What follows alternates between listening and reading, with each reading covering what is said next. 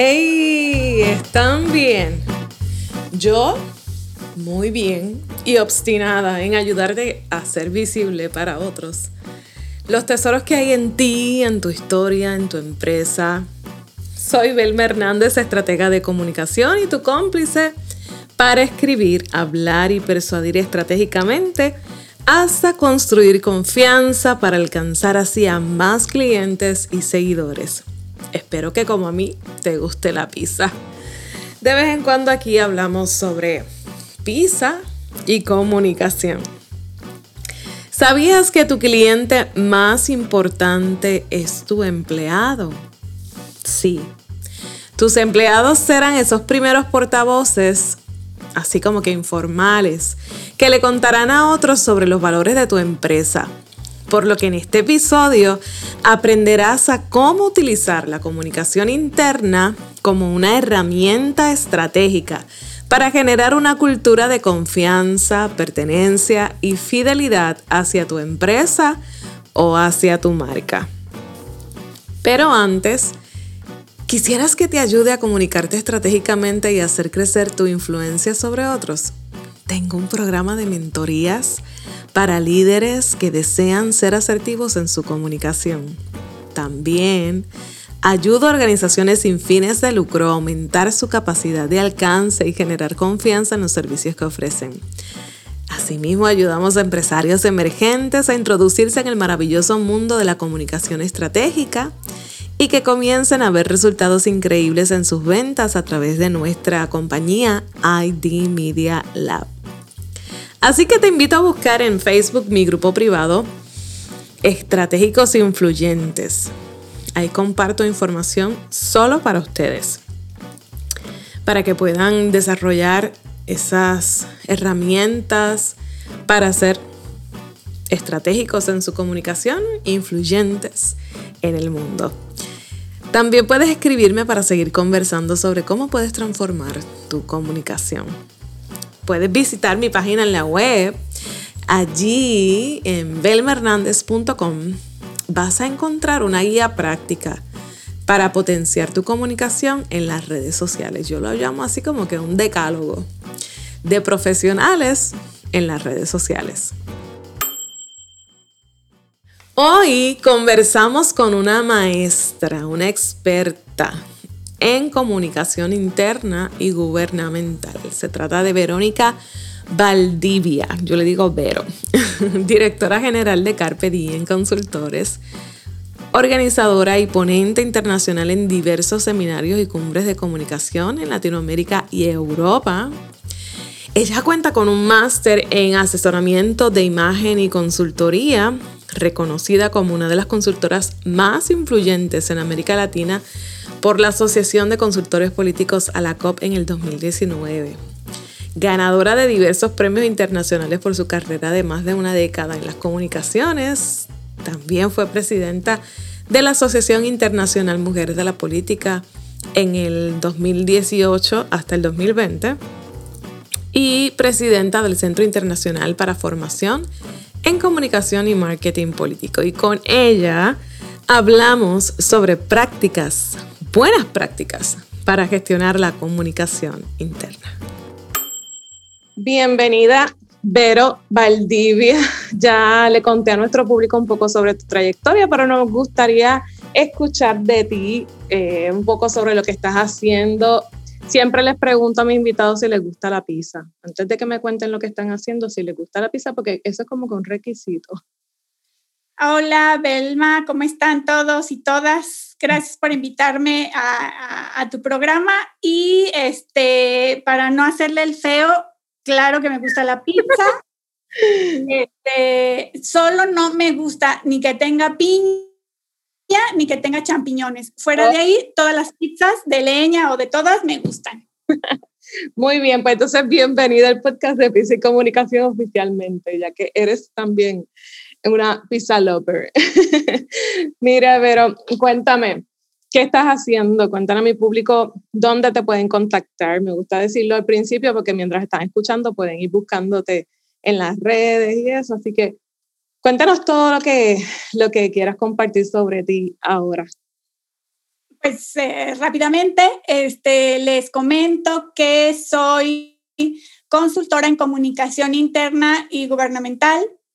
Tengo una empresa que se llama Carpe Diem Consultores, una asociación civil también para el tema de la formación en la comunicación y el marketing. Y me pueden encontrar en, este, en Vero Valdivia en mis redes sociales como Vero va Carpe Diem y a la consultora la pueden encontrar este, como Carpe Diem Consultores o en Twitter como Carpe Diem Tweets. Y, este, y pues nada, estamos aquí apoyando en este momento a algunas campañas electorales. Como saben, en México es un año electoral. Recién inicia en abril, arrancamos el 4 de abril y será unos meses muy distintos, como yo creo que en todo el mundo, en, investigarnos y acoplarnos a esta nueva modalidad de este, campañas COVID y también pues a ver cómo nos va. Y esta, esta es la primera elección que se da en este contexto del COVID, ¿verdad? No había ocurrido anterior a, o sea, en este, en este periodo de la pandemia no habían ocurrido otras elecciones. En México hubo elecciones en el estado de Hidalgo oh. hace ya algunos meses, pero en, pues en el resto del país, que este, hay varios estados que, que tienen esta, esta situación, este, es la, pues la primera vez que vamos a, a entrar este, en, en COVID, en campañas COVID. Ok. Así que va a ser un, un, referente interesante en lo que va a estar ocurriendo en México en estos próximos meses. Y tú estás trabajando entonces en algunas campañas eh, en que van a estar ocurriendo en los próximos meses en México. Así es. Bueno, entrando al tema que nos trae hoy, me parece que dentro del contexto de la política y de la empresa privada ocurre lo mismo. Es vital el trabajo en equipo. Es eh, crucial conformar buenos equipos porque lo hemos visto en, en todas partes muchísimas veces, que la comunicación externa siempre es un reflejo de cómo ocurre la comunicación interna. Hemos llegado a escenarios en donde hay que manejar una crisis y inmediatamente que hacemos el diagnóstico nos damos cuenta de que hay un problema de comunicación interna que está incidiendo eh, eh, eh, de forma significativa en esa crisis. Así que yo siempre digo que tenemos que empezar a trabajar nuestra comunicación desde nosotros mismos, desde nuestro ser, hacia afuera y antes de que, de que sea, de, que de trabajar esa comunicación publicada, esa comunicación conocida, tenemos que trabajar con la comunicación de nuestros equipos. Así que yo siempre busco a los mejores, a los expertos en esos temas y, por eso he invitado a Vero Valdivia para que nos hable sobre la comunicación interna. ¿Para qué sirve la comunicación interna? Pues mira, Belma, quiero decirle a los radioescuchas de este podcast que se imaginen un iceberg. El iceberg, evidentemente, la parte superior que vemos del iceberg es toda la parte que por lo general vemos de la comunicación, que es la comunicación externa, la imagen institucional, los medios de comunicación masivos, etcétera. Toda esa parte que es muy glamorosa y muy vistosa. Pero la parte mayor del iceberg, evidentemente, es la de abajo, la que pocas veces se ve. Y es tan importante y, tan relevante en nuestras organizaciones, en nuestros negocios, en nuestras empresas, que sin esa parte de abajo, que es la mayor parte, pues nuestras organizaciones no funcionarían, no tendrían los resultados que nosotros necesitamos que tengan. ¿no? Entonces, la parte de abajo del iceberg es la que tiene que ver con la comunicación interna y toda la gestión institucional. Entonces, si nosotros o nuestras organizaciones no son coherentes en la información que se da al exterior y la que se da al interior o se pide al interior, entonces pues ahí vamos a generar en algún momento un, problema de, comunicación interna y también de imagen institucional, ¿no?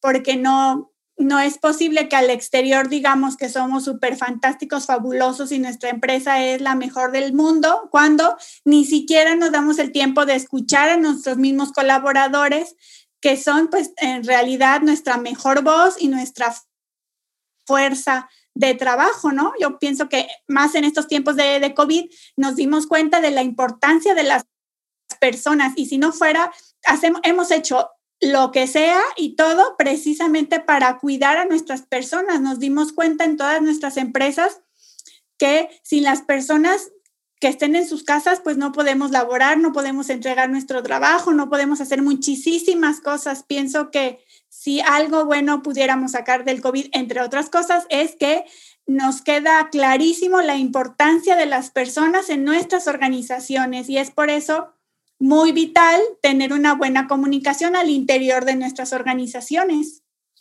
Efectivamente, muchos empresarios se enfocan en el servicio al cliente, en, cuidar al cliente, pero realmente ese cliente va a estar bien cuidado si nosotros cuidamos y escuchamos a nuestro equipo, a nuestros empleados. ¿Algo más que quisiera comentar particularmente sobre eso?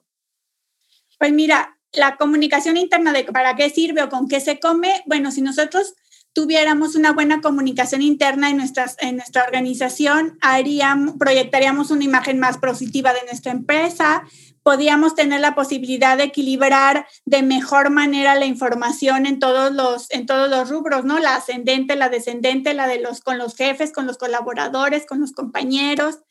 También este, sería más sencillo implicar a todo el personal en la misión, en la visión de la, de la organización y esto nos genera mucho más confianza, mucho más lealtad, consolida el estilo de dirección de nuestros jefes, es decir, si en nuestra organización, nuestra empresa, nuestro partido, lo que sea, nuestro jefe mayor o el director de la empresa no cree en la comunicación interna y es como muy autoritario, pues entonces toda la empresa se va a hacer igual, ¿no? Favorece también los cambios este, que se den al interior de las empresas y también colabora de una manera muy positiva como ejemplo y testimonio en la comunicación interna que se tenga en la organización. Entonces, ¿qué actividades concretas deberíamos eh, nosotros realizar si queremos definitivamente empezar a transformar nuestra comunicación interna? Pues yo iniciaría, y siempre inicio en cualquier organización, partido político, dependencia, lo que sea, es a pedir nuestro organigrama de nuestra empresa. Cómo funciona la, nuestra, nuestra empresa, cómo tenemos visualizada la comunicación. Si la tenemos visualizada el área de comunicación solo como la que emite este, comunicados de prensa, lleva las redes sociales, las relaciones públicas, o tenemos algún área que se encargue de la comunicación con el personal, que muchas empresas dan esta función a las áreas de recursos humanos. Pero lo malo que yo veo en darle a esta función a recursos humanos, que de repente se, se ve o se está la percepción o el sentimiento de que somos un número de nómina.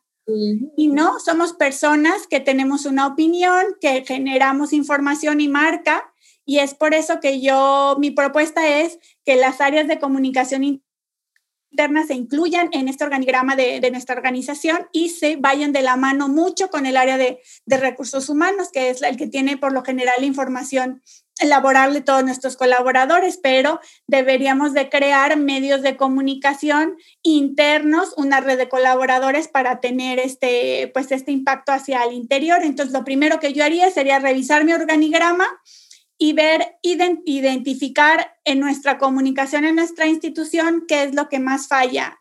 Nos falla mm, nuestra imagen como institución, nos fallan las herramientas de comunicación que tenemos y por eso no, no nos comunicamos bien, o fallan las personas. Si, si falla la institución, pues se hará un estudio de imagen, de imagen pública. Si fallan las herramientas, es más sencillo porque se, se modifican, se inventan, se, se extienden o lo que sea, es más sencillo, se capacita.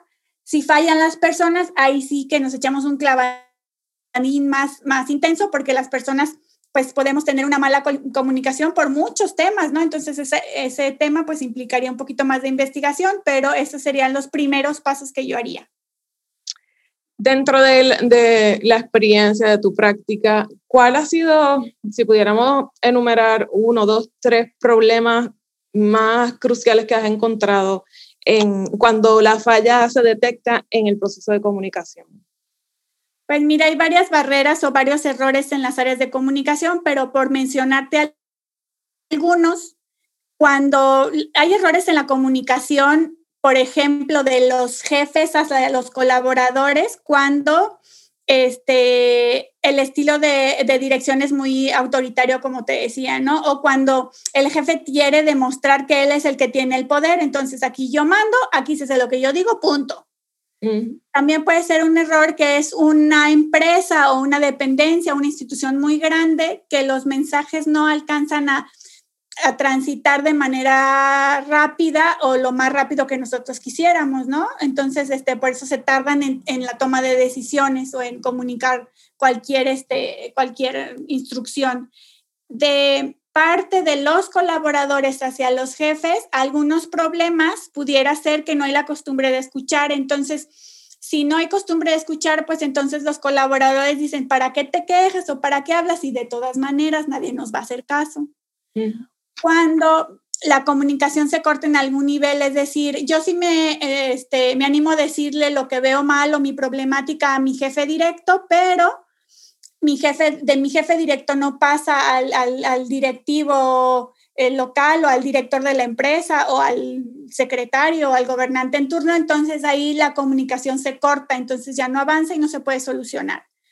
Cuando hay un entorno conflictivo en nuestras organizaciones, también es una barrera para la comunicación. Cuando no se tiene claro en este organigrama qué hace cada quien y por qué, también eso genera problemas, porque cuando algo pasa malo, entonces sí, ¿a quién le vamos a echar la culpa?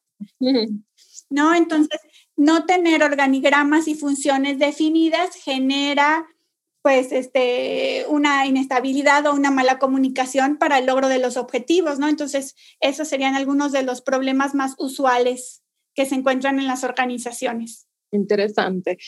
Muchos jefes pudieran sentir, yo creo que hasta lo verbalizan, que sienten que pierden autoridad si se sientan a escuchar a sus colaboradores o empleados.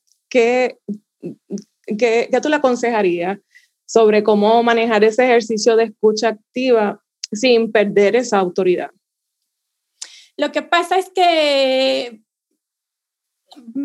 totalmente erróneo. De hecho, hay muchas herramientas que utilizan las áreas de recursos humanos para las evaluaciones al desempeño y ahí está, pues, que se llama de este, evaluación 360 que es donde tú escuchas a tus colaboradores, a, tu, a, un, compañero del mismo nivel, a tu jefe, es decir, se escuchan todos entre todos. Yo pienso y que la escucha activa, una cosa es que tú escuches a todos y, una cosa, y otra cosa es que tú decidas lo que la otra gente te diga que hagas. Entonces, yo pienso que un buen jefe un buen líder tiene la capacidad o la habilidad de escuchar a, todas las personas, a todas las opiniones, recopilar información y ordenarla para tomar la mejor decisión, pero al final de cuentas es su decisión y es, es este, pues es pues su liderazgo el que va a salir adelante, ¿no? Yo pienso que al revés, entre más escucha, mejor. Inclusive nosotros mismos tenemos dos orejas y una boca para escuchar más de lo que hablamos, entonces pues sería una recomendación a todos los liderazgos y a todos los jefes que entre mejor escucha y más información tengas, pues tomarás mejores decisiones. Y en el caso de una empresa que lleva quizá ya establecida 5 o 10 años, pero no ha trabajado en lo que es su comunicación interna, no tiene un, área dedicada al manejo de la, de la comunicación interna, todavía tiene eh, posibilidad de transformar su comunicación. ¿Cómo pueden mejorar las empresas, las organizaciones, su comunicación interna si quizás llevan ya un tiempo establecidas y operando? Pues mm, igual, ¿no? Por ejemplo, hay este, cuatro cosas que pudiéramos hacer para implementar un sistema de comunicación interna en nuestras organizaciones. Primero, evidentemente, pues poner a una persona encargada del área, ¿no? Este, y esa área en sus responsabilidades tendría que este, pues, establecer los objetivos y las estrategias de comunicación internas, priorizar cuáles son los temas relevantes o que, que impacten a la misión, a la visión, crear un sistema de acceso a, esa información, es decir, cómo va a funcionar nuestra área de comunicación interna, a quién se le tiene que dar la información o cuántos días vamos a durar en hacer esta información, etcétera. Es decir, hacer como el flujogramita de cómo va a funcionar, ¿no? Pero este, cuatro cosas muy importantes que toda empresa necesita para tener una buena comunicación. Para empezar, uno, todas las personas que entramos a laborar a una empresa, a una dependencia, a un gobierno, a lo que sea, punto número uno, necesitamos conocer nuestra empresa, ¿no? O sea, que sepamos a qué vamos a entrar. Y siempre pongo el ejemplo de un archivista. Cuando yo entro a una empresa y mi trabajo va a ser archivar, pues yo necesito saber de qué se trata la empresa para más o menos contextualizarme y saber cómo voy a hacer mi trabajo. Número dos, tendríamos que saber o tener intercambio y diálogo. ¿Para qué? Para que yo sepa cómo hacer mi tarea. A ver, tú vas a archivar por orden alfabético, por colores, por ciudades, por horarios, por cómo. ¿Cómo tú quieres que yo haga mi trabajo para que tú me evalúes de una manera correcta y, y veas que mi trabajo funciona, sirve y sí, qué bueno que me contrataste. Número tres, todo mundo necesita conocer las perspectivas de futuro. ¿Para qué? Porque si uno sabe las perspectivas de futuro, es decir, si yo entré de archivista, pero a lo mejor en esta empresa puedo después ascender a jefe de departamento y después a director de área, entonces eso me motiva yo voy a querer hacer mi tarea mejor. Aunque de todas maneras tú la tendrías que hacer bien porque eres una persona profesional, pero ayuda que tú conozcas las perspectivas de futuro que tienes en ese puesto. Y el cuarto, que es muy importante, es el reconocimiento y la valoración ¿Para qué? Porque aunque nos paguen por hacer nuestro trabajo, no está de más que nuestro jefe llegara y nos dijera, oye, Belma, qué bien archivaste, a lo mejor esta nueva manera de archivar la vamos a pasar a todas las, a todas las demás este, cuentas o áreas o, este, de, o, ¿cómo se dice? Cuando tienen sucursales a todas las demás sucursales para que lo hagan de tu misma manera y entonces generas ahí un programa de incentivos, de innovación, de mejores prácticas y eso te hace que tú propongas hacer tu tarea mejor. Eso genera pues mejor clima y más este, ingresos a la empresa, ¿no? Entonces es muy perfecto.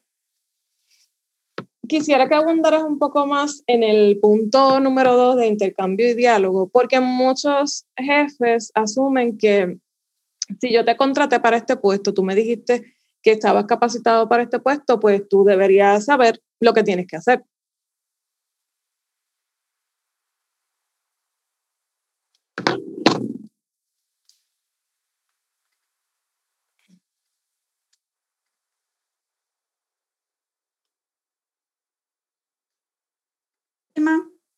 Acá estoy.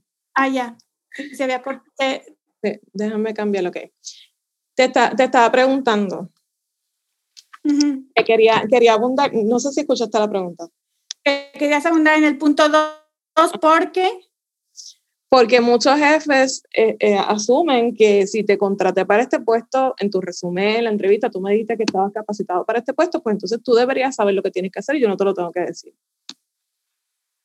Bueno, es que vamos a ver, dependiendo ahí, si tú, todos los puestos tendrían que tener en, pues en general una descripción del puesto con funciones del puesto, porque por ejemplo, yo soy informático, yo sé exactamente pues, lo general de la informática, pero, para, pero no conozco porque nunca he trabajado en este, esta empresa y no sé pues la modalidad o el ritmo o el modus o la misión, la visión o la, la este, pues el modo de esta empresa. Entonces sí que es tu obligación como jefe decirme cuáles son tus expectativas y tus necesidades con relación al puesto para el que me estás contratando. Claro que me contratas porque yo tengo a lo mejor este, el desarrollo de unas habilidades técnicas para el puesto, pero la manera en que tú quieras que yo te entregue mi trabajo, esa tú me la vas a decir, porque, o, y si no me la dices, yo podré proponerte yo te voy a proponer mi metodología para llegar a, lograr el objetivo que tú me vas a, que tú me pusiste o la meta que yo tenga que lograr. Aunque y pienso que esto es muy beneficioso para las, para las dependencias y para las empresas, ¿no? Porque aunque tú me contratas para cierto puesto, pero evidentemente todos los puestos y todas las cosas en la vida tienen que tener una curva de aprendizaje donde tienes que tener la mínima este, posibilidad de preguntar este, en, un proceso sano de comunicación cómo quieres que haga mi trabajo y si está bien, cómo te lo estoy entregando y si no, pues modificarlo, ¿no? Porque lo que no se mide no se puede mejorar y, este, y nadie nace sabiendo en ningún trabajo. O sea, las personas salen de la universidad con unos conocimientos básicos, pero se van especializando ya en el desarrollo de su función, ¿no? Y pues será diferente como lo trabajan en unas empresas y en otras. Definitivamente. Siempre hay que tener ese contexto específico de, de cómo se manejan los trabajos en cada empresa, porque cada empresa es una persona distinta. Eh, quisiera que concretamente nos, nos hablara sobre los beneficios que tiene el gestionar una buena comunicación interna para las empresas, para los partidos, para los gobiernos. Pues sí, como te comentaba, en lo general, pues generas una, proyectas una mejor, una mejor imagen, equilibras la información, facilitas mucho más los cambios. Por ejemplo, en esta etapa de COVID, que es muy importante. Este, ¿Para qué nos ha servido la comunicación interna ahora en, durante el COVID? Mm. si tú tienes una mejor comunicación interna en tu organización, ah, hubiera sido más sencillo o en donde hubo fue más sencillo que los colaboradores este, acataran o tomaran en cuenta todas las recomendaciones de seguridad que se les dieron, ¿no? si tú tienes una buena comunicación interna, generas menos nerviosismo en tus colaboradores porque evidentemente fue una cosa que no que llegó de repente, nadie sabía, nadie sabe, nadie supo y si tú tienes una mejor comunicación interna generas más confianza, más certidumbre, este, tus colaboradores se sienten que, que tú les, que les importas porque te informan, te dan los insumos necesarios para que te protejas, te dan la información necesaria para evitar este, riesgos de trabajo innecesarios y también organiza toda esta manera de, cómo a muchas empresas y a muchas organizaciones los mandaron a trabajar desde a sus casas. Pero, ¿cómo le vas a hacer o cuál dinámica vamos a implementar aquí con el trabajo para decir quién viene qué días, qué horarios, quiénes van a trabajar desde sus casas, quiénes pueden venir, quiénes este, van a trabajar este, de una manera escalonada o cómo vamos a reorganizar nuestras oficinas para que sea seguro para venir a trabajar. Es decir, todas estas cosas, si tú tienes una buena comunicación interna, este, ha sido más sencillo comunicar todos estos cambios para que la gente se anime a tomarnos de una manera más rápida y más segura. Hay, hay una frase que que como una comparación que ustedes utilizan en la consultora, que a mí me pareció súper interesante, me gustaría que comentara sobre eso para ir cerrando este diálogo. Y es que decía que la comunicación en tu equipo es como la comida. Unos nutren, otros engordan y otros intoxican. ¿Qué comentario tienes que eh, añadir a, a esa frase? Ah, sí, yo digo eso porque, mira, todos tenemos ciertas habilidades distintas ciertos caracteres distintos, ciertas motivaciones, ciertas diferentes maneras de aprender, de entender, de escuchar, etcétera, ¿no? Si nosotros en nuestros equipos no aprendemos a identificar toda esa diversidad de caracteres y de personalidades, este, nuestro, nuestro trabajo al final puede resultar un poquito más este, conflictivo, ¿no? Y si nosotros aprendemos a identificar a las personas que suman, a las que son propositivas, a las que sí entregan su trabajo en tiempo y forma, a las que son muy creativas, etcétera, etcétera. Este, entonces vamos a hacer un equipo de comunicación que nutra, ¿no? Hay algunas, nuestras organigramas de comunicación, hay mucha gente, pero en realidad necesito toda esta gente en esta área o hay puestos que son medio que no me funcionan mucho y nada más me están generando ahí este, nómina innecesaria. En, en gobierno se da mucho esto, en la iniciativa privada al contrario, ¿no? Creo que cada puesto es mucho más eficiente y siempre buscan eficientar los espacios de trabajo, pero en el gobierno hay algunos puestos que están ahí como medio de adorno y engordan. Y los puestos que intoxican, esos se pueden dar en todos los lados, ¿no? De ese, ese colaborador, ese compañerito que siempre tiene una mala actitud o no le gusta el área donde está o es muy problemático, etcétera. Entonces, a ese tipo de, de personajes nos sirve conocerlos bien, sus habilidades, sus posibilidades para ubicarlo en el área donde genere menos problemática dentro de toda la organización, ¿no? Si no lo puedes correr, pues entonces reubícalo y ya cada empresa decidirá qué tan, este, pues qué tanto aguanta con estas personas tóxicas en su organización y a las que no, pues chao. Por eso digo, hay que preocuparnos por formar equipos que nutran, ¿no? Con personas que, que desarrollen sus habilidades, sus capacidades, que se sientan a gusto en nuestra empresa y que la empresa pues cumpla sus objetivos que, que nadie trabaja de gratis. Así es. Yo, algo que yo he encontrado bastante es que mucha gente está mal ubicada y a veces por no tener esta confianza de, comunicarse con sus superiores, pues se mantienen en un puesto, pero no están a gusto ahí y eso lo refleja en el trato a los clientes y muchas veces eso trasciende y se convierte en una crisis de comunicación externa. Y es porque están mal ubicados y por eso es tan importante que, que nosotros propiciemos este diálogo y, y, que la gente esté a gusto en lo que está haciendo. Consejos finales que le quieras dar a nuestro público sobre eh, cómo gestionar y transformar nuestra comunicación interna.